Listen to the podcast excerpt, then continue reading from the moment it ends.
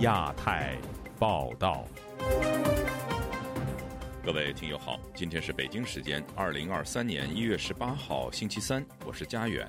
这次亚太报道的主要内容包括：中国人口六十一年来首次呈现负增长，人口红利没了，各种危机在眼前。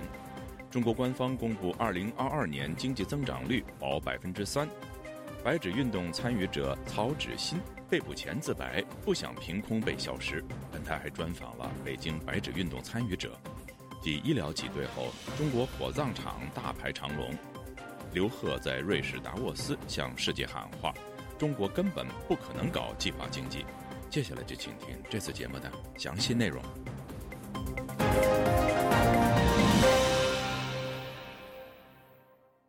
中国政府公布，二零二二年人口数量为十四亿一千一百多万，比前一年减少八十五万，这是近六十一年来人口首次负增长，并出现历史拐点，比中国官方预计的时间提前了九年。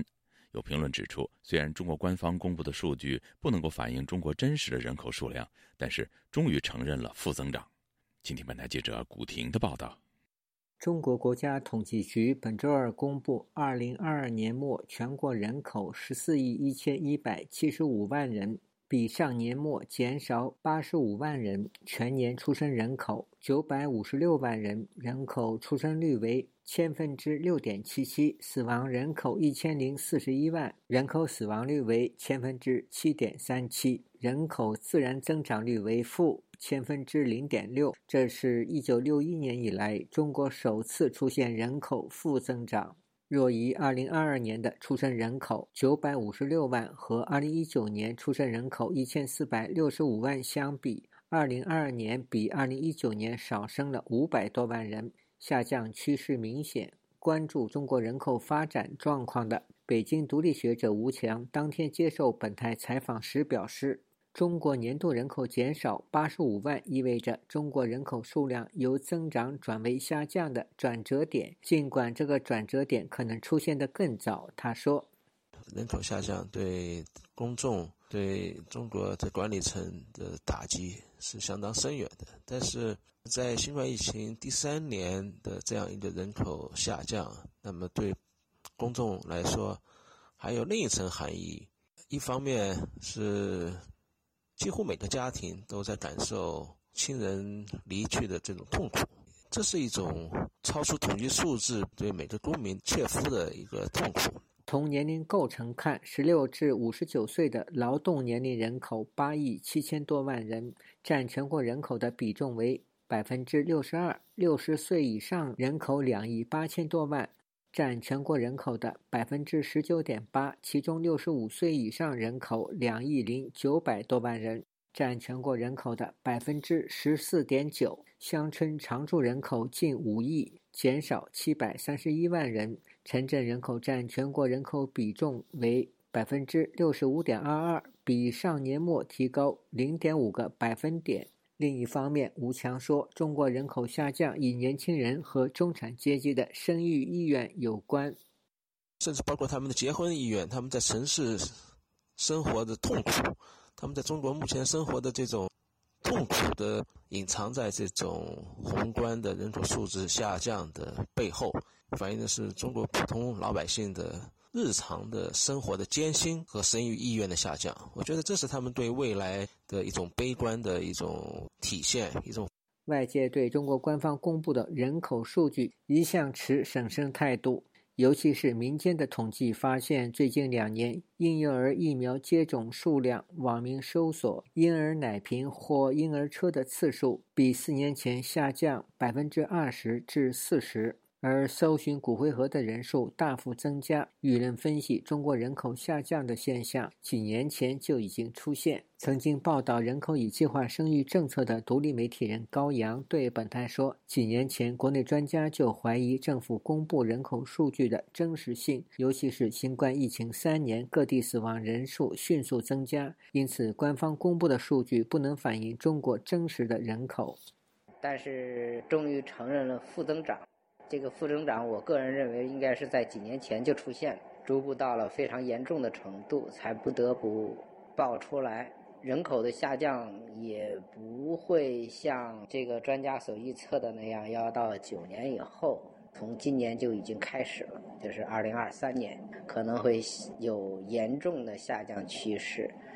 第一财经报道，南开大学经济学院人口与发展研究所教授袁兴去年在《南开学报》上发表文章称。中国总人口负增长的步伐越来越近，总人口负增长是长期低生育的必然结果。二零二零年自然增加人口二百零四万人，二零二一年自然增加四十八万人。无论是人口年度自然增长规模，亦或自然增长速度，相对于十四点一二亿人的总人口规模而言，中国已经实质性的进入零增长值域。近两年，中国各地政府出台各种催生措施，包括奖励企业员工假期、一次性数万元奖励，但仍然阻挡不了人口下降的趋势。媒体人高阳认为，中国人口红利的时代已经结束，取而代之的是印度。吴强认为，面对人口下降，中国也许会在处理国际事务、台湾问题以及国内人权等方面会变得投鼠忌器。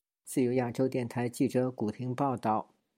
中国官方有关人口自然增长率下滑的统计继续引发舆论热议。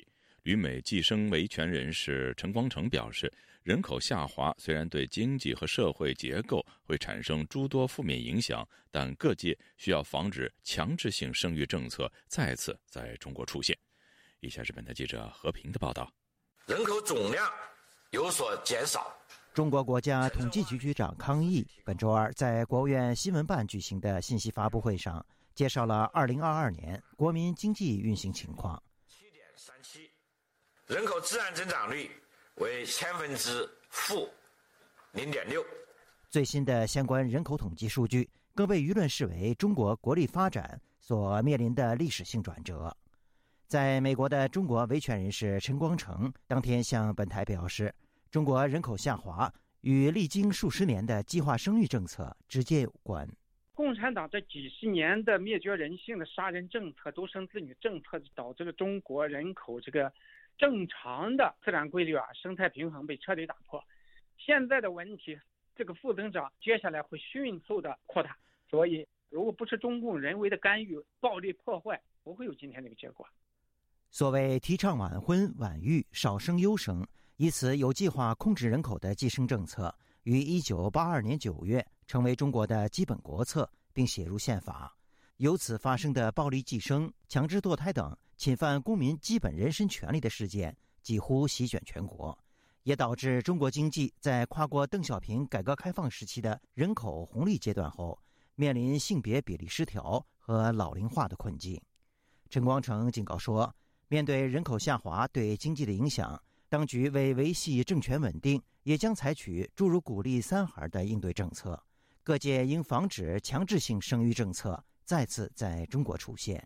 原来中共是下命令，不允许任何的医院呀、妇幼保健站啊、像个人诊所呀替别人接生。但是现在中共好像下了一个命令，就是所有这些上述机构啊，不可以给别人做堕胎或绝育手术。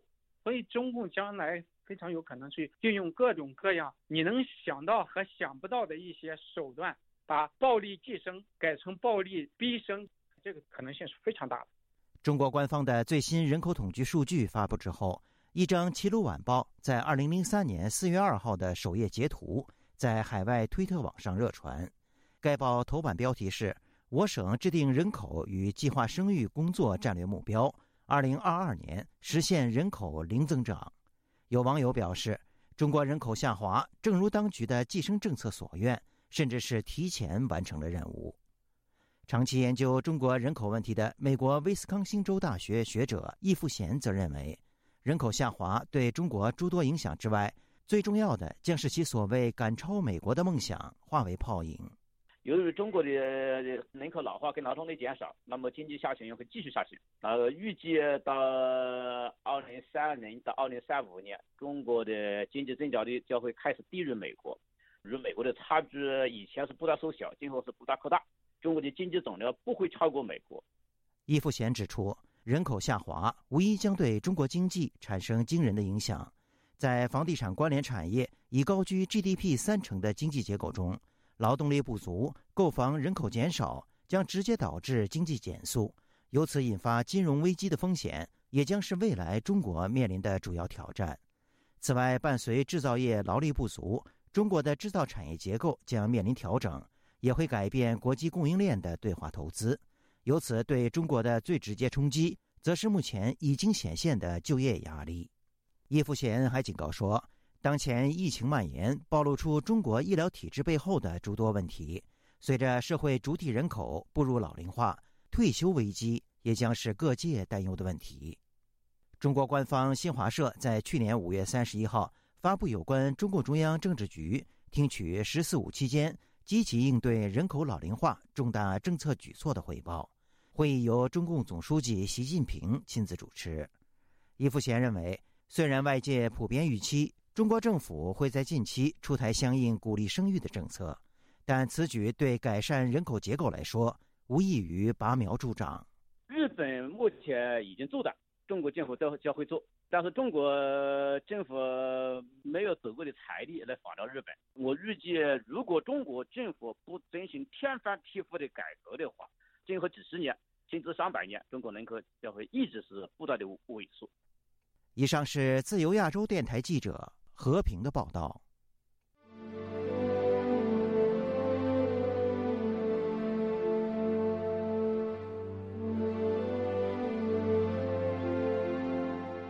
中国政府公布二零二二年经济增长数字，成功保三，高于外界预期。但比国务院总理李克强去年初提出的百分之五点五的目标形同腰斩。有学者分析，中国经济去年主要受清零防疫、俄乌战争、房地产衰退、美中贸易战和习近平大左转打压民企有关。预料今年三月的两会后将推出刺激消费政策。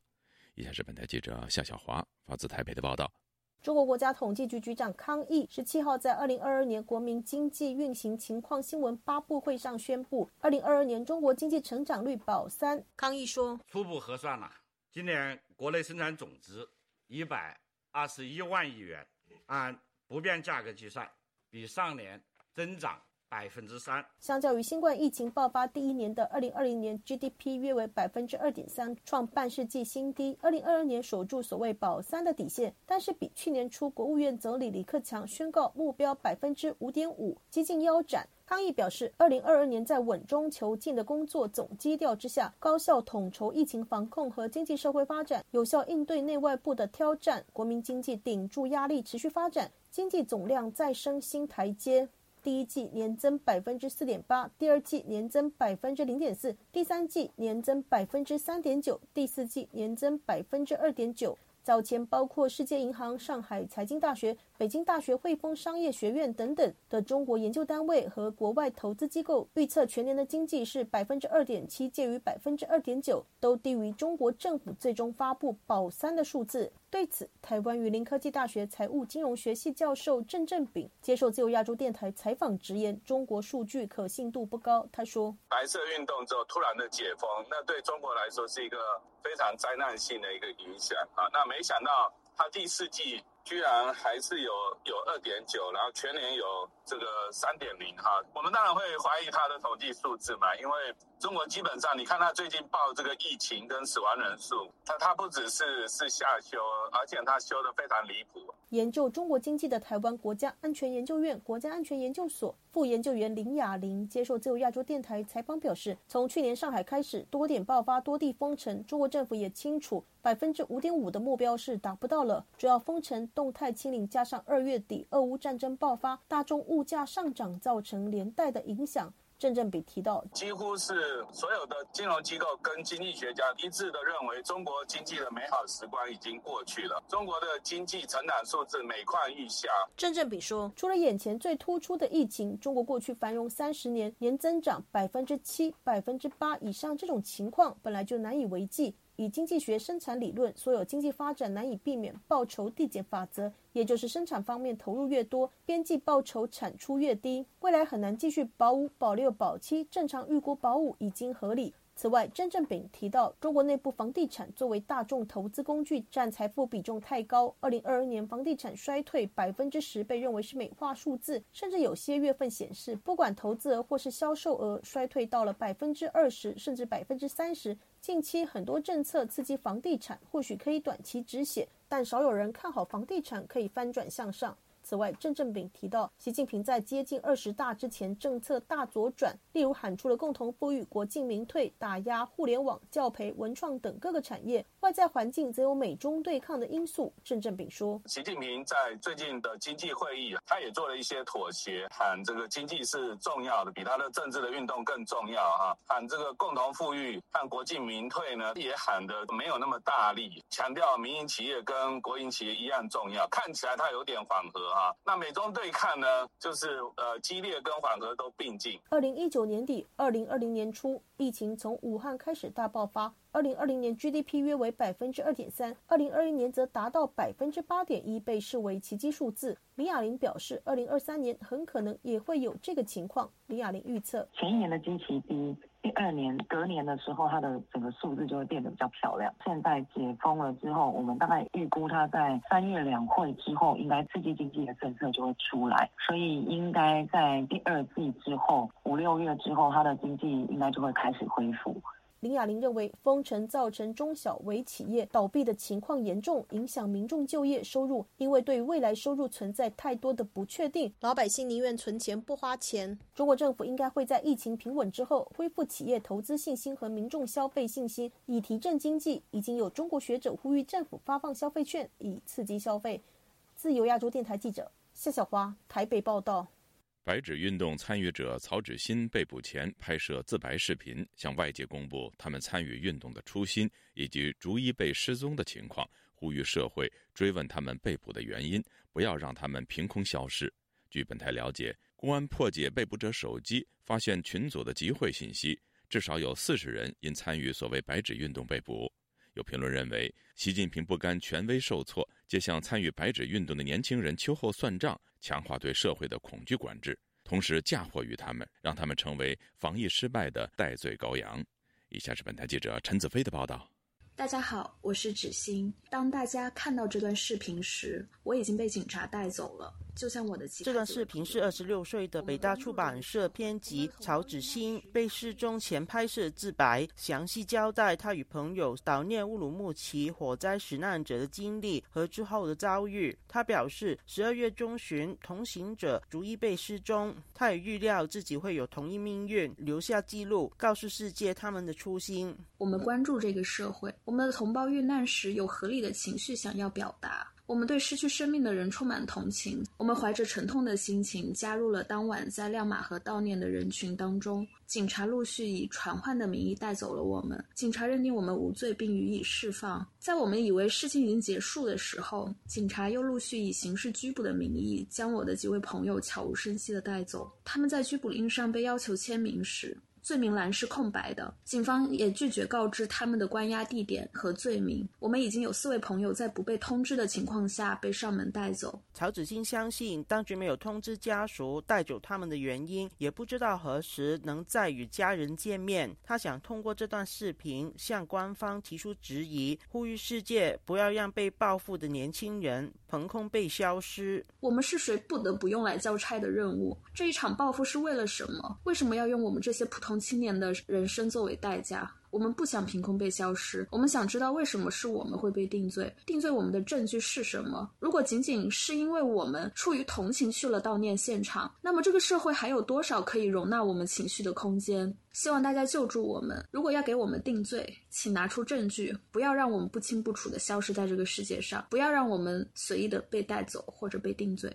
曹子欣这段四分多钟的自白片段尾段列出十三名同样被失踪的年轻人名字、工作和被失踪的时间，以及当晚他举起白纸的相片。有知情人士对本台表示，曹子欣与从事媒体工作的杨柳是最初被传唤的白纸运动参与者。因为手机被没收，警方破解密码后，发现他们一个约饭的群主有上传集会的信息和商量一同参与的安排。同一个群主约有。事实人已陆续被传唤和刑拘。人道中国主席周峰所赞扬曹子欣愿意站出来的勇气。据他了解，与曹子欣同样以莫须有罪名被带走的人，远超已知道的人数。通过我们非常可靠的。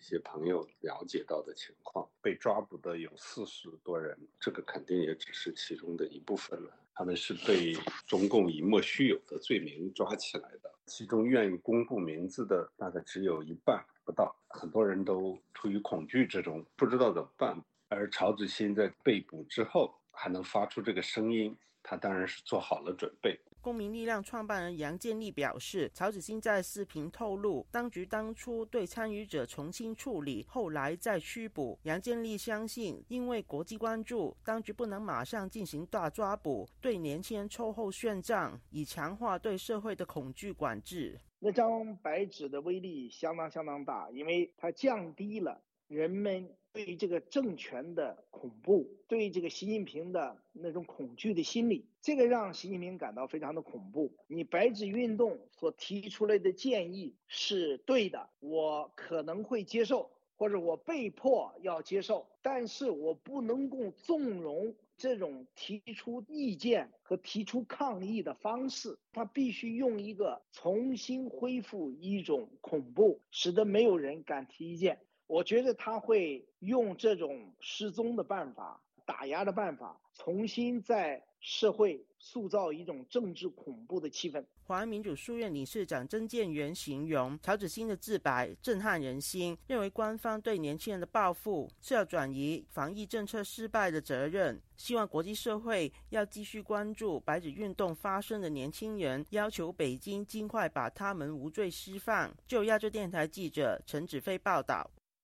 白纸运动后，中国官方秋后算账的行动继续悄悄进行。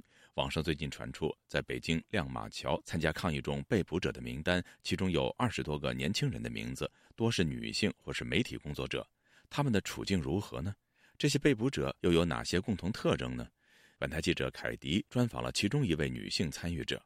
二零二二年十一月二十四号，中国新疆乌鲁木齐火灾发生后，一场白纸抗议运动席卷中国。同年十一月二十七号，在北京亮马河悼念同胞的信息在社群网络流传，很多年轻人看到消息自发加入其中。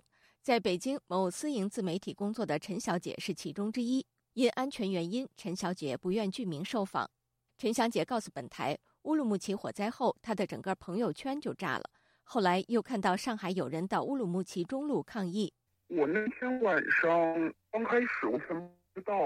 后来，因为我每天要和我男朋友打电话，我就知道我们那个朋友去了。陈小姐说，选择义无反顾地走上街头，也是因为她早就感到当局的清零风控政策毫无人性，同时自己的生活也非常困难。我我那天还那天早上还跟人说了一句，我说我也不知道，要是北京有人上街，我敢不敢去？但是我那天晚上知道他们上街之后。我三分钟就决定下楼，然后打车就过去了。陈小姐还告诉本台，在这次走上街头前，她也曾接触过很多异议人士。不过，和多数所谓反贼不同，她对西方政治学不感兴趣，而主要对中国历史感兴趣，也知道从古至今政治迫害是什么样子。因此，她行事较为谨慎，从未被抓捕。谈到自己权力意识的来源，她说：“共产党把我搞失业了。”他们封了我公司的公众号，然后又封控到我没法去面试，那我不该争取一下解封吗？参与北京亮马河抗议的北大出版社编辑曹芷欣，在被警方再次带走前，曾预录一段自白视频，近来在网上流传。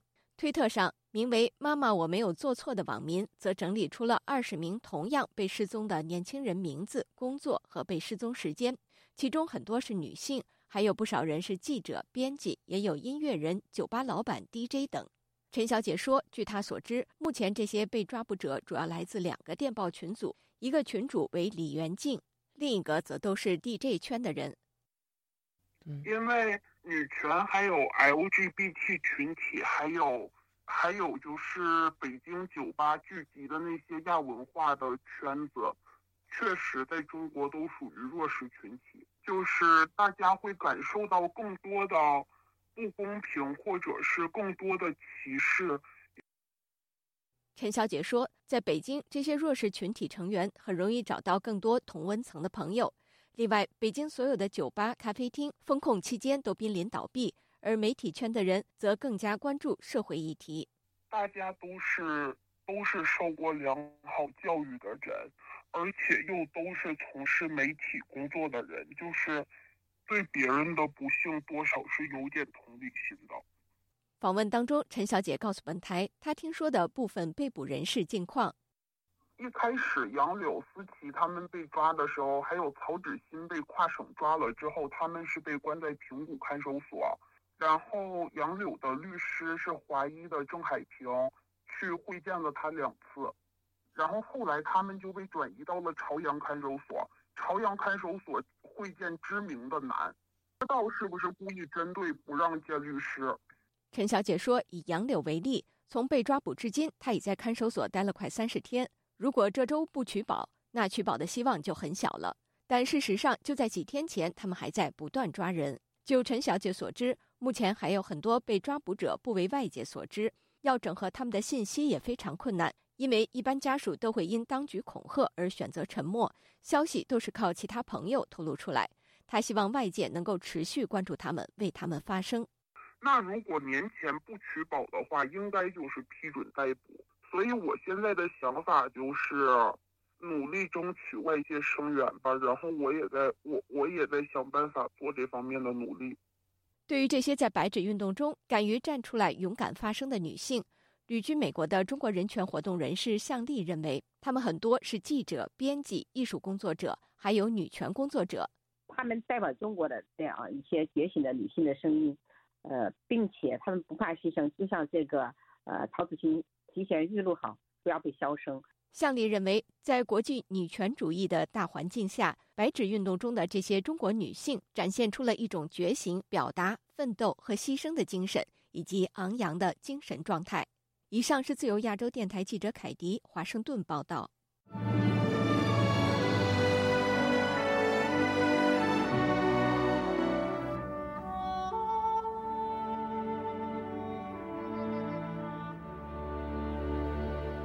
中国全面开放疫情防控以来，各地出现疫情高峰，而身患基础病的老人首当其冲。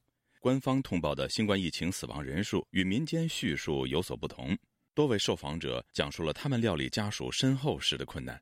以下是本台记者经纬的报道：自中国放宽防疫管控措施后，全国迎来感染高峰，不仅各地医院人满为患，殡仪馆也超负荷运营。火化要排队，成了继医疗挤兑后中国人的生死难题。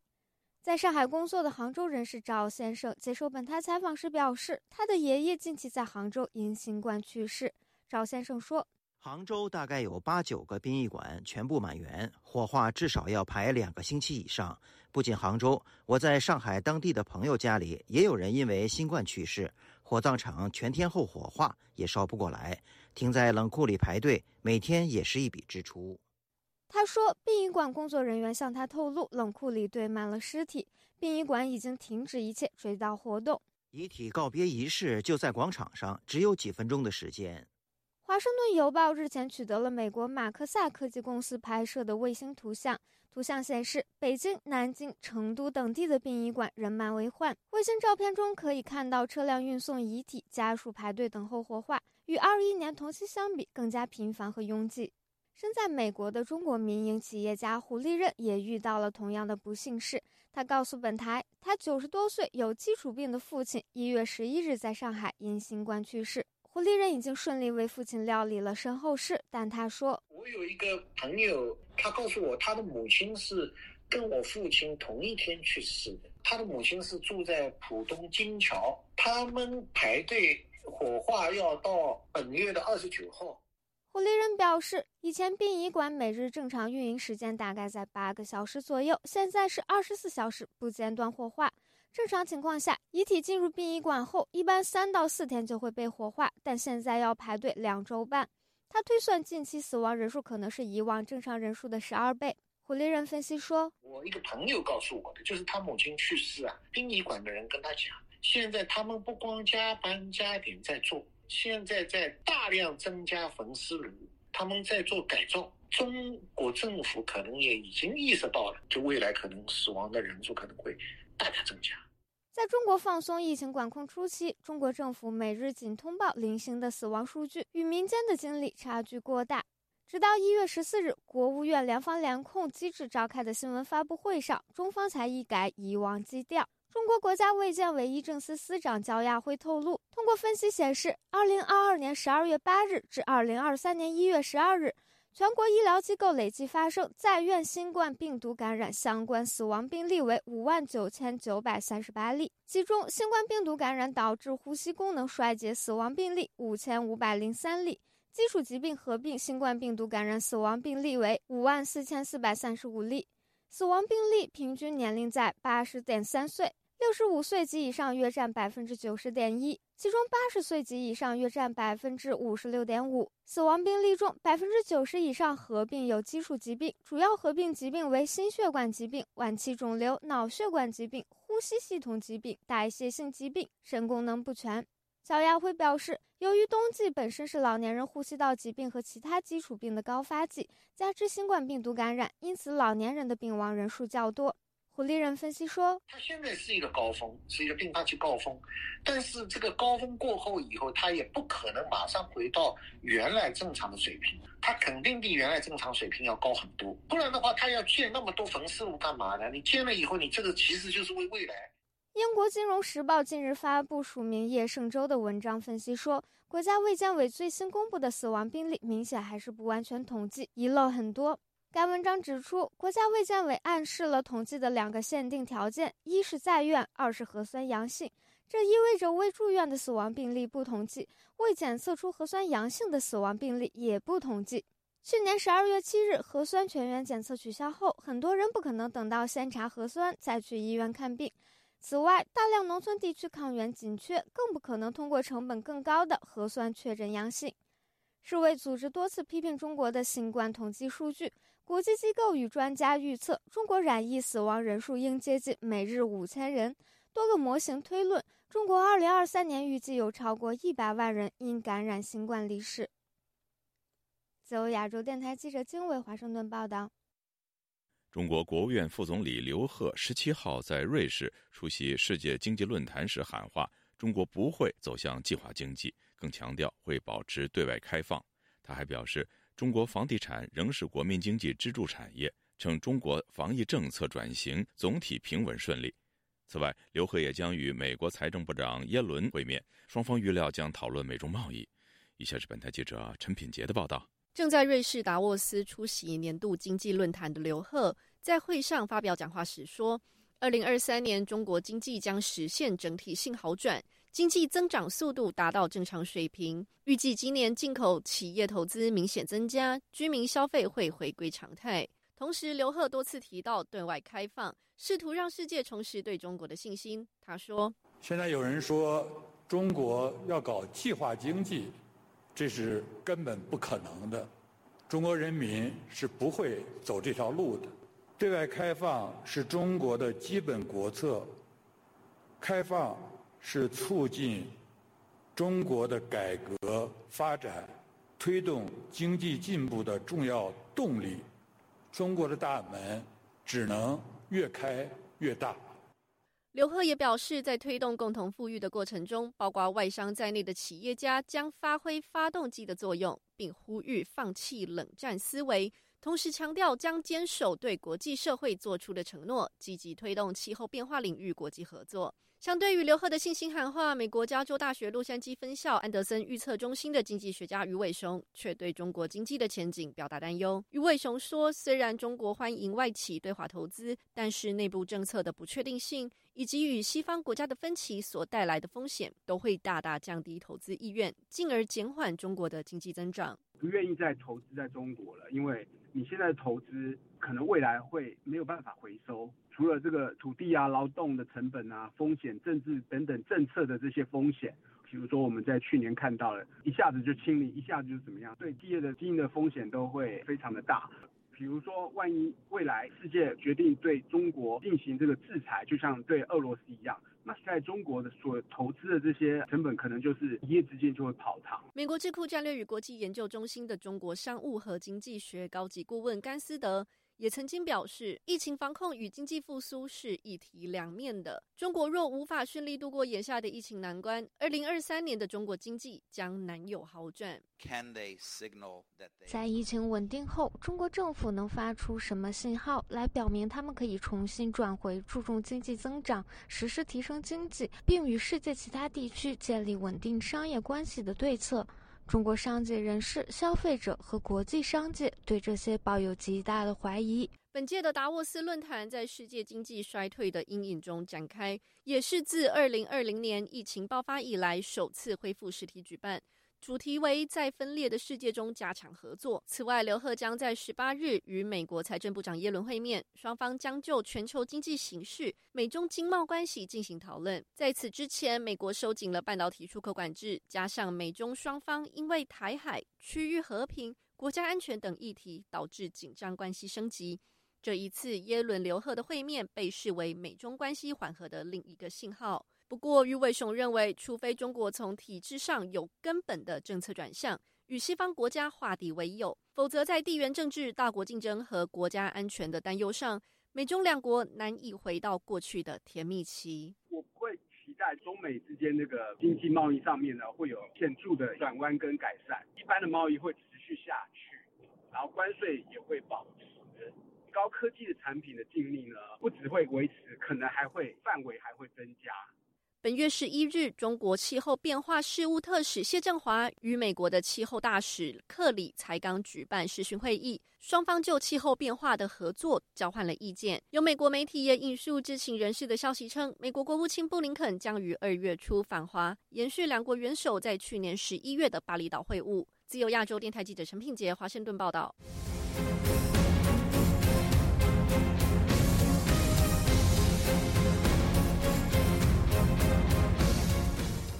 二零二三年一月十七日是前中共总书记赵子阳逝世十八周年的日子，中国官方悄无声息，不见悼念。不过，在推特上则有不少人追思这位后无来者、最开明的总书记。以下是本台记者唐媛媛的整理报道。来的太晚了！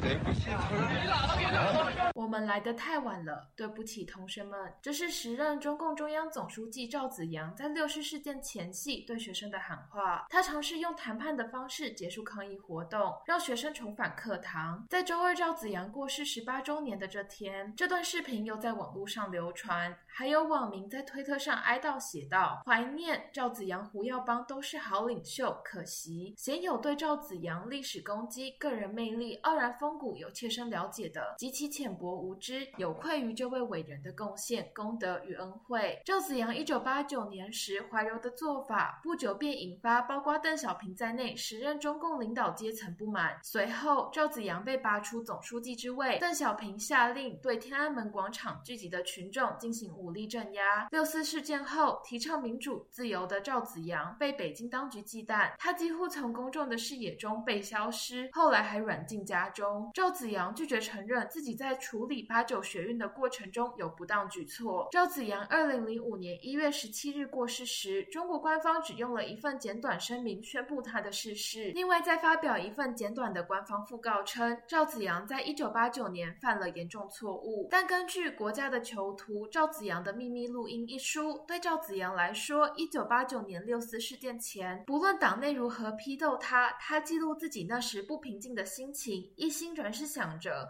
无论如何不能让自己成为一个动用军队镇压学生的党的总书记。赵子阳的挚友宗凤鸣接受《纽约时报》采访时曾回忆说，赵子阳担任中共总书记期间，一心想带领中国走向自由民主。当时赵子阳强调，中国不转向民主政治。是违背世界潮流的。他主张中国应该要现代化与西化，因为西方世界所倡导的自由民主。人权、法治等理念，才是真正的普世价值。中国当局坚持中学为体、西学为用，中华文化将无法孕育真正的自由民主。二零一九年，直到赵子阳过世十五年后，他的骨灰才终于得以埋葬在北京近郊，入土为安，结束了赵子阳家属与中共当局的拉锯。外界认为，这显示中国当今领导人仍对赵子阳推崇的价值及影响力感到忌惮。赵子阳下葬时，他的子女发表了一篇文章，追悼赵子阳当政时的自由派改改革，那真是一段激动的、令人心悸的岁月。文章也暗批中国当今领导人正走向与赵子阳相反的道路，我们面临的是思想的退化、理论的缺失。文章中写道：“这是百年未见的精神困局，在中共政治权力圈中，赵子阳是被软禁时间比主政时期长的悲剧性人物。中共官网上早已搜寻不到他的资料，但这位中国当局想刻意忽视遗忘的人物，在中国民间仍有不少人铭记在心。”自由亚洲电台记者唐媛媛，华盛顿报道。河南开封兰考县将耗资两千多万元重新装修焦裕禄纪念馆，以传承红色基因教育。与此同时，河南、深圳等地政府财政紧张，部分学校以及企业停发薪水，甚至追讨员工过去两年的绩效奖金。详情，请听记者古婷的报道。近期有网民在网易新闻及微信朋友圈爆料，河南郑州大学如今似乎发工资都困难了。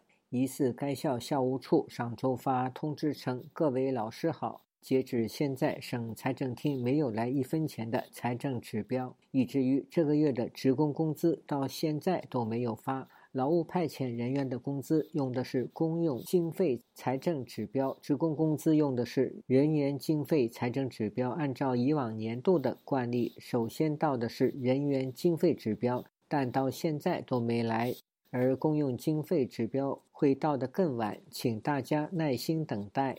不过，被当局称为“红色基因教育基地”的开封兰考人民英雄焦裕禄的纪念馆。当局近期将耗资两千多万元重新装修。本台记者多次致电焦裕禄纪念园和园内的纪念馆，但始终无人接听。向当地一家经营红色基因教育旅游的旅行社查询，接听电话的负责人称，纪念馆装修展示停止参观，不能参观。那那他要装修，那就没办法，那就不对外开放，没办法的，根据官方的通知吧。一月十一日，当局发布焦裕禄纪念馆的通知称，开封市兰考县焦裕禄纪念园工程，该项目投资约为两千四百五十七万元，对焦裕禄纪念馆进行室内基础装饰、艺术品工程、雕塑、创作画等多媒体工程、电气工程等，总工期一百二十日，工程开始日期为二零零三年三月，结束日期为七月。开封一居民赵先生周二接受本台查询时，对此表示：“政府财政没钱，却要装修教育路纪念馆。”他说：“我不干这政府，政府都没钱，你说惯了。”据官方介绍，焦裕禄纪念园建于1966年2月，占地面积约91亩，由革命烈士纪念碑、焦裕禄烈士墓、焦裕禄纪念馆和焦桐林组成。焦裕禄生前担任兰考县县委书记，为改变兰考贫穷落后的面貌，带领干部群众向封杀盐碱、内涝进行顽强斗争，积劳成疾，于1964年5月14日病逝，终年42岁。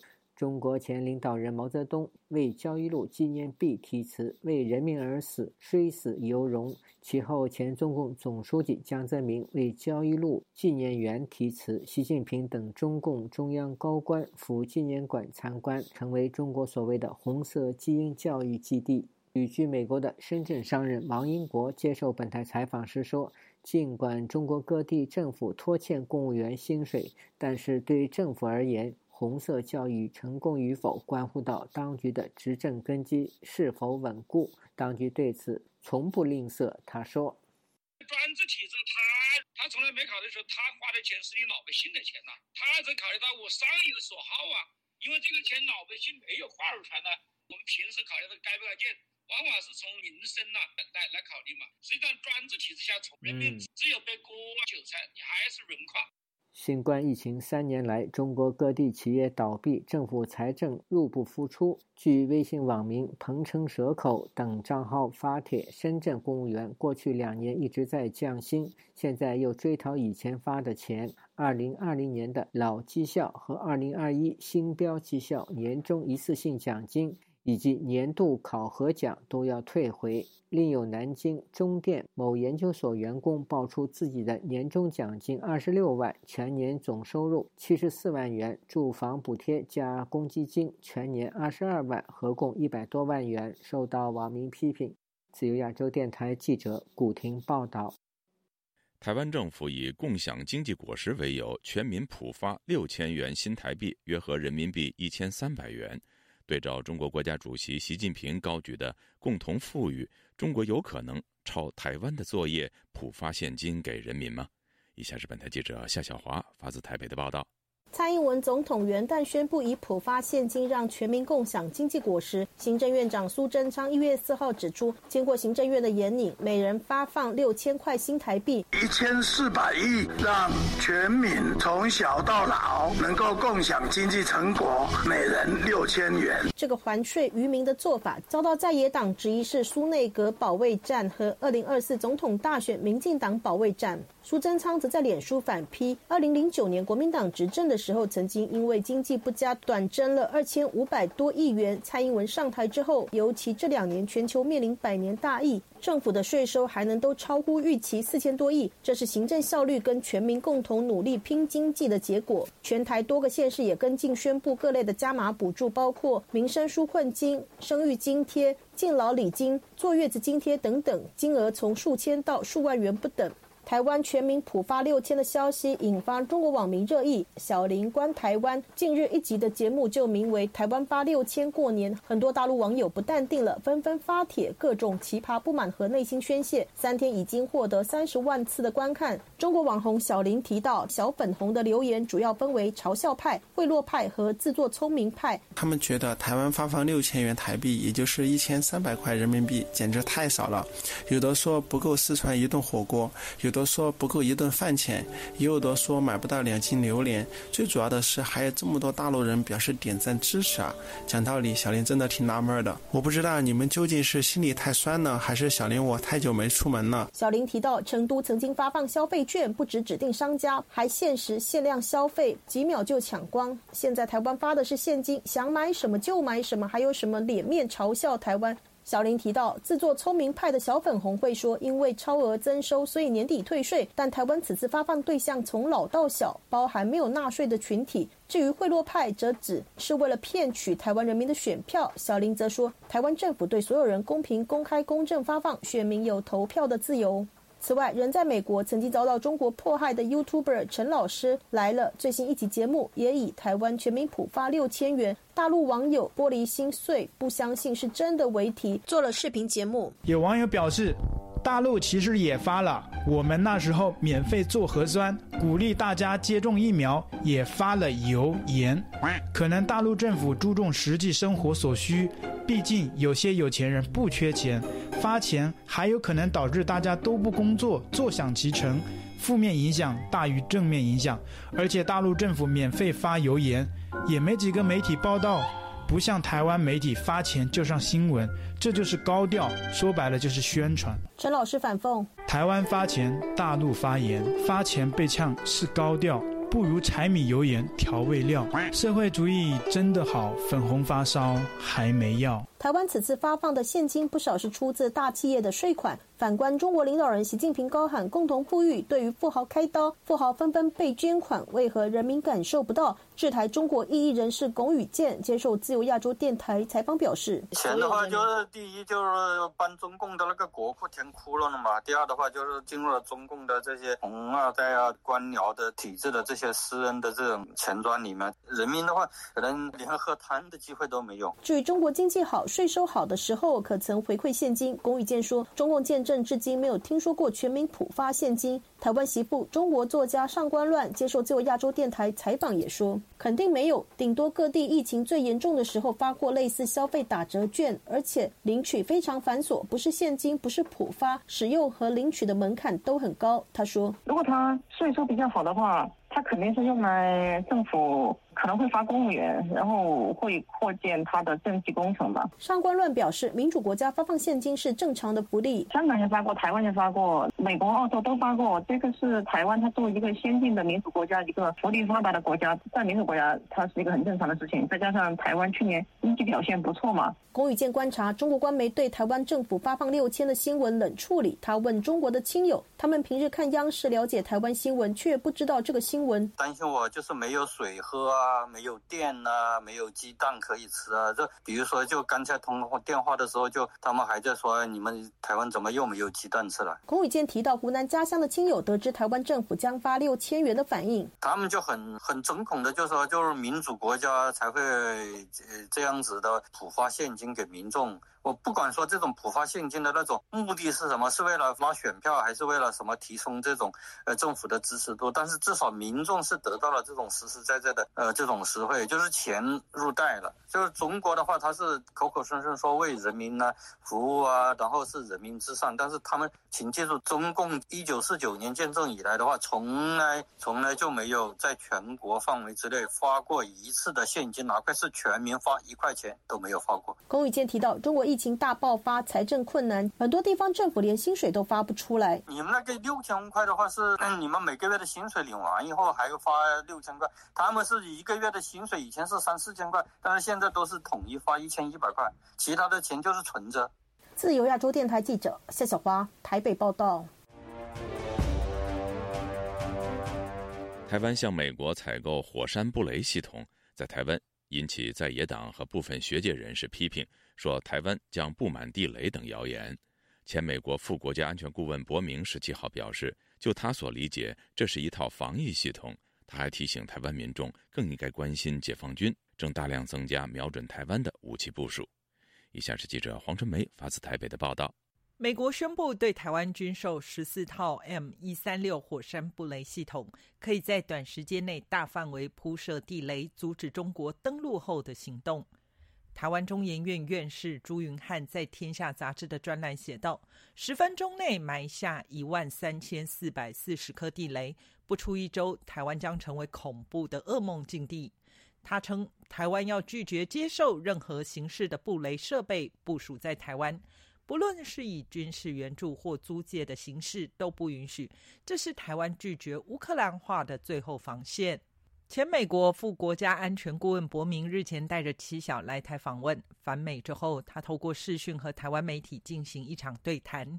当被问到台湾对火山布雷系统争论不休，伯明首先解释，台湾要买何种武器是自己的决定，有时台湾甚至忽略美国的劝阻，自行购买认为重要的武器系统。但他强调，台湾是一个主权国家，对军购能做出完全独立的决定。对于台湾采购火山布雷系统，伯明表示：“根据我从国防部看到关于这个系统的声明了解到，它是纯粹的防御性系统。换句话说，除非台湾受到攻击和入侵，否则不会部署。”伯明根据台湾国防部的声明理解，火山布雷系统设计在战争需要时可以使用，战后也不会遗留影响。但他提醒，如果台湾遭到入侵，会有比部署防御的火山系统更大的问题。I would ask that people who are raising concerns。我想起那些对该系统提出担忧的人，也对中国解放军大量增加瞄准台湾的飞弹和火箭表达担心。And rockets.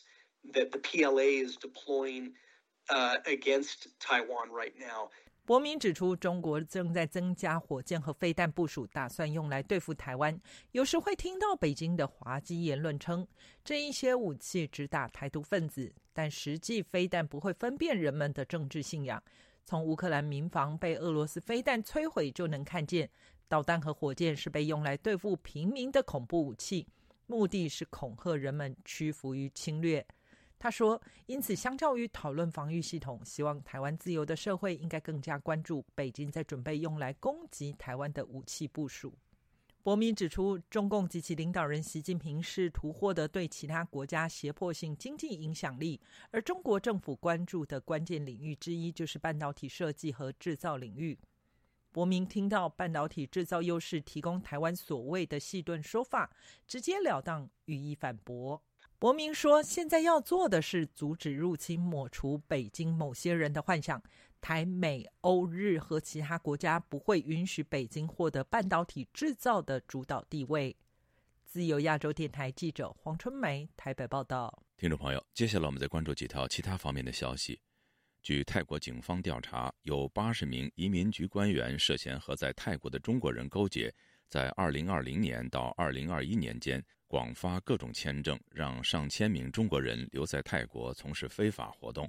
据《曼谷邮报》报道，曼谷南区刑事法院已经对三十七人发出通缉令，这些人有中国人，也有泰国人。据越南官方媒体越通社一月十七日报道，越南国家主席阮春福辞职。报道谈到，在越南多位官员出现违规的情况下，他要负起政治责任。在十七号的党会议上。阮春福提出不再担任职务，辞去工作，越共中央委员会予以批准。在此之前的一月初，越南国会罢免了两名副总理，两人被指因涉及疫情期间的官商勾结而下台。法新社报道说，越南共产党强调谨慎稳定，政坛更迭一般为精心安排，突然去职是极不寻常的举动。在中美关系紧张之际，美国财长耶伦十八号将和中国国务院副总理刘鹤在瑞士见面。综合外电十七号的消息，刘鹤于十六号在瑞士达沃斯参加今年的世界经济论坛，而美国财政部长耶伦将对非洲三国进行访问前，于瑞士苏黎世与刘鹤碰面。